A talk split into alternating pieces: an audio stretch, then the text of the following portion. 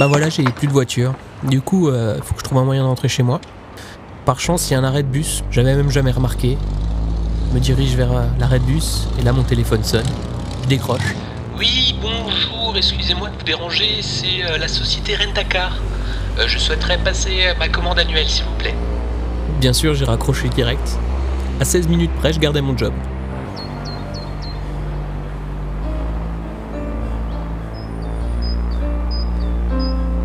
Là, ma tension tape dans le rouge. Le seul moyen de me calmer, c'est de taper du pied de manière hystérique. J'adorerais détruire ce putain d'arrêt de bus avec cette grande publicité pour un salon Movie Job. Si c'est pas une blague, ça. Moi, je me plains toujours et c'est vrai que j'agis pas souvent. Comment on peut se contenter d'une petite vie? Comment garder sa motivation? Tout devient petit autour de moi. Je sens que mes nerfs ont pris le dessus. Ça allait vite. Beaucoup trop vite. Je crois que je devrais les attaquer au prud'homme. Mon cœur s'accélère. Tout devient immense maintenant. Allez, je tiens bon. Promis, je tiens bon. «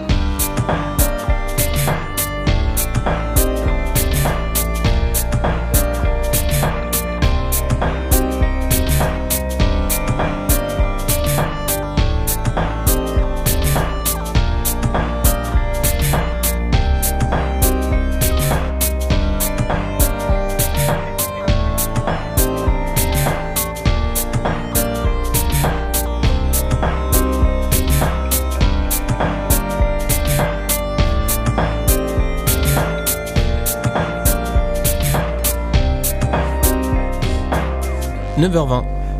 Le bus arrive, en retard de 3 minutes, comme moi ce matin. Je rentre et je prends un ticket, 1,80€. La dernière fois que j'ai pris le bus, ça devait coûter environ 1,10€, 1,20€.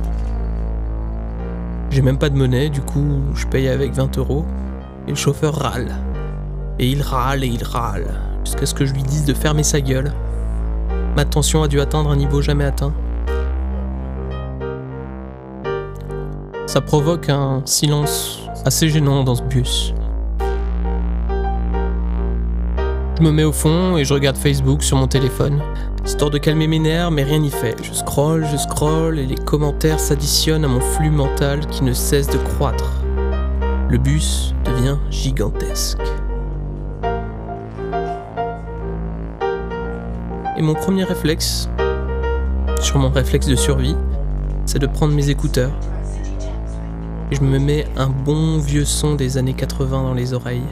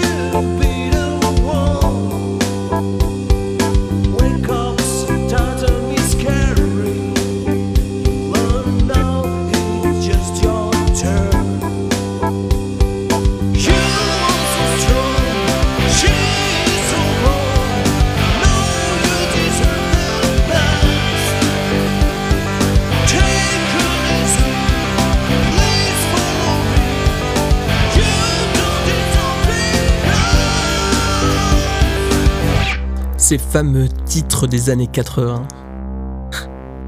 Ceux qui parlent de se battre.